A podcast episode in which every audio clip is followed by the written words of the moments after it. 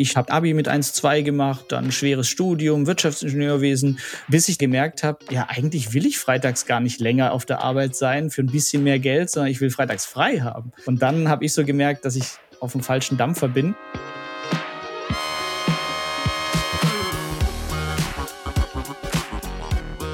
Willkommen bei Money Mindset, dem Finanzpodcast von Business Insider. Hier spreche ich mit meinen Gästen darüber, wie sie zu ihrem Vermögen gekommen sind, was sie mit ihrem Geld machen und was ihr euch von ihnen abschauen könnt. Ich bin Leo Ginsburg, Wirtschaftsredakteur bei Business Insider. Disclaimer. Die Inhalte dieses Podcasts dienen ausschließlich zur allgemeinen Information und sind keine Kaufberatung für Finanzinstrumente. Aktien, Kryptowährungen und Investments sind grundsätzlich mit Risiko verbunden. Wie und ob ihr euer Geld investieren wollt, ist eure Entscheidung.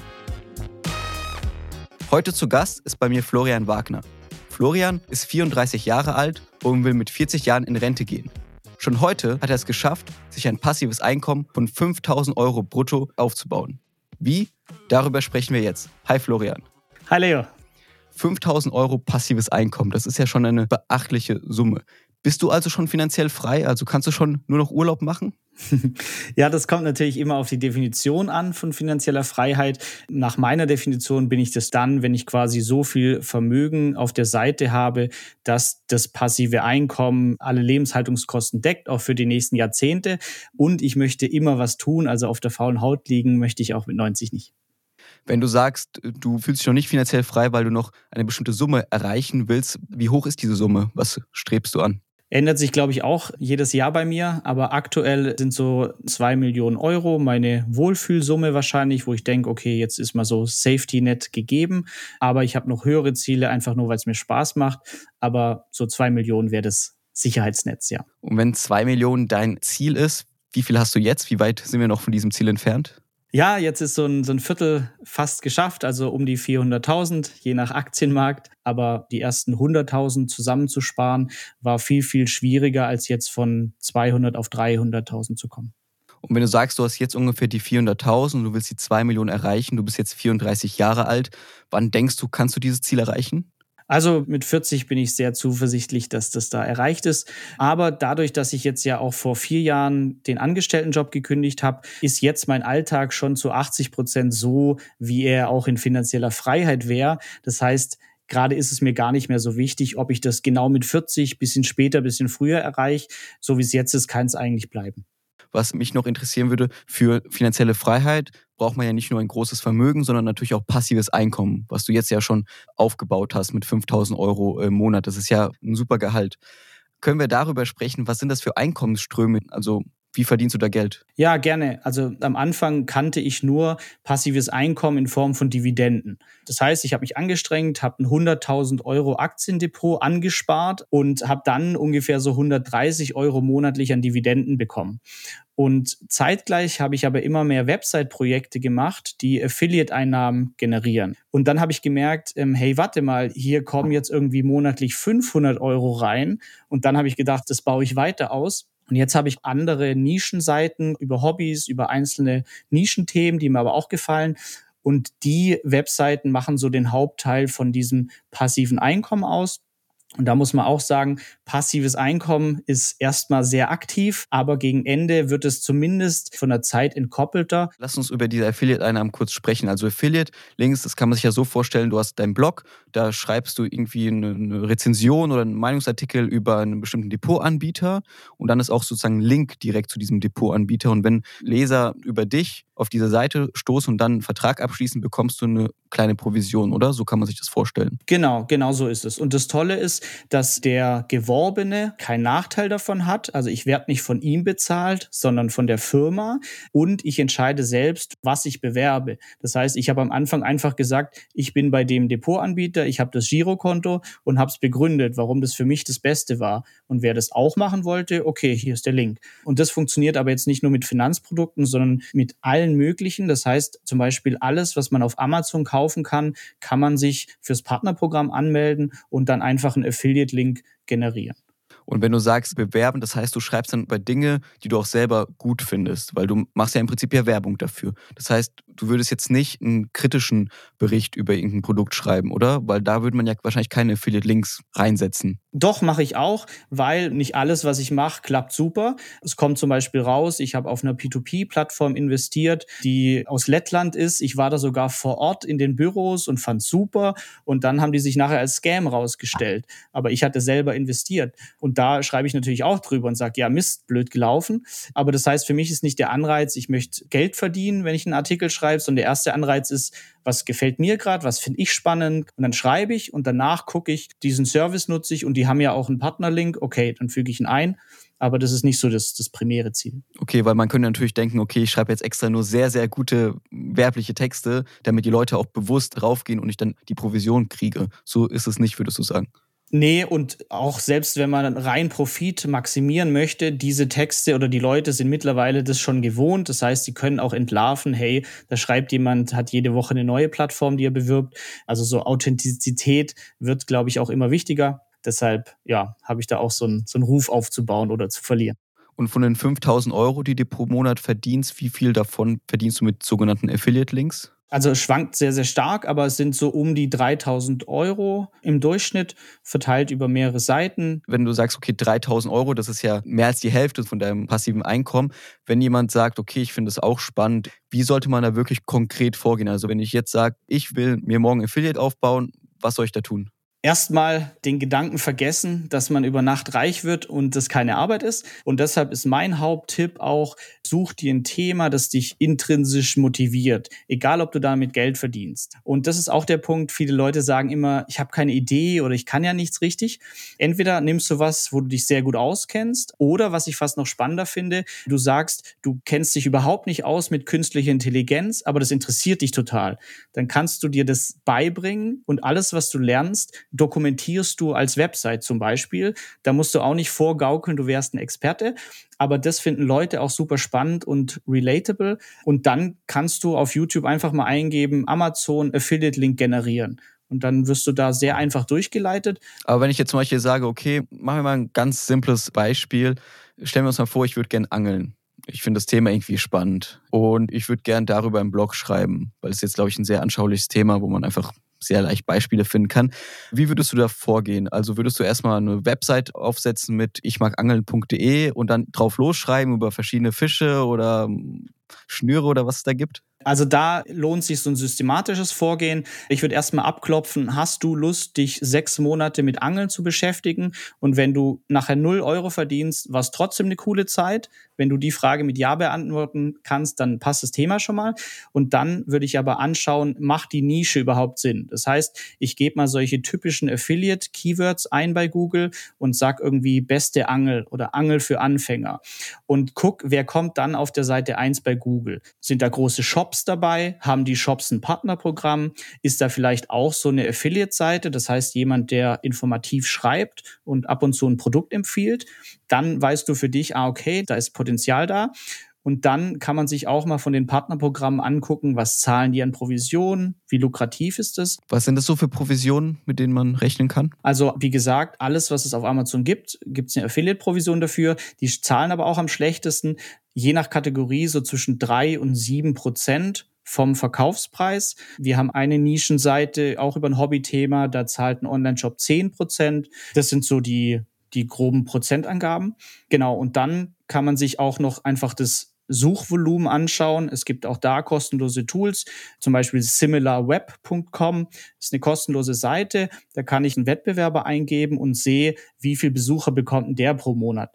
Und wenn das irgendwie so ein Spezialthema ist, dass der 500 Klicks bekommt, dann lohnt es sich da nicht mit zu starten. Aber wenn das schon über 10.000 sind, dann macht Sinn. Aber da vorher so ein paar Kriterien abzuklopfen, lohnt sich das überhaupt, da mit einer Website zu starten. Und wenn wir dann sehen, okay, es lohnt sich, also alles passt so, dann würdest du vorgehen, indem du einfach einen Blog startest oder wie würde man dann vorgehen?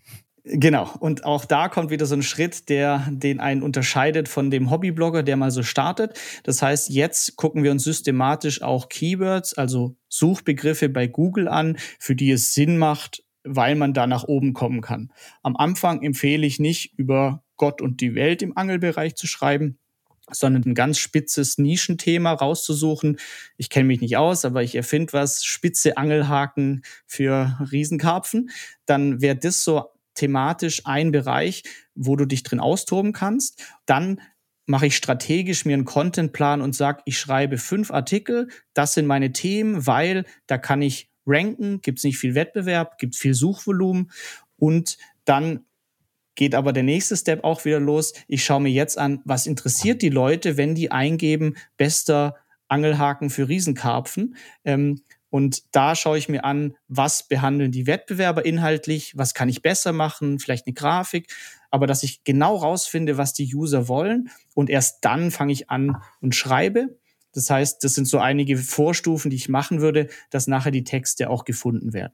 Und was denkst du, wie lange dauert es, bis dann die ersten Erträge kommen, wo man sagen kann, okay, so viele Monate, Wochen muss man warten, weil man dann denkt, okay, ich mache jetzt den Blog und nach einer Woche habe ich noch gar kein Geld verdient. Was soll das? Genau, also erstmal das Tolle bei den Affiliate-Links ist, ich kann sogar starten, ohne eine Website zu haben. Also theoretisch kann ich auch bei Digistore ist eine große Plattform. Da gibt sicher auch ein Buch über Angeln. Dann kann ich mir den Affiliate-Link besorgen und dann kann ich theoretisch bei Instagram in meiner Story den Affiliate-Link reinpacken. Aber wenn ich es mit einer Website von Grund auf machen möchte, dann würde ich auf jeden Fall sechs Monate rechnen, weil es braucht eine Zeit, wenn eine neue Domain bei Google nach vorne kommt, bis die ersten Besucher kommen, werden am Anfang nur Friends and Family sein, aber so ein, so ein Horizont, sechs Monate, das ist auf jeden Fall realistisch.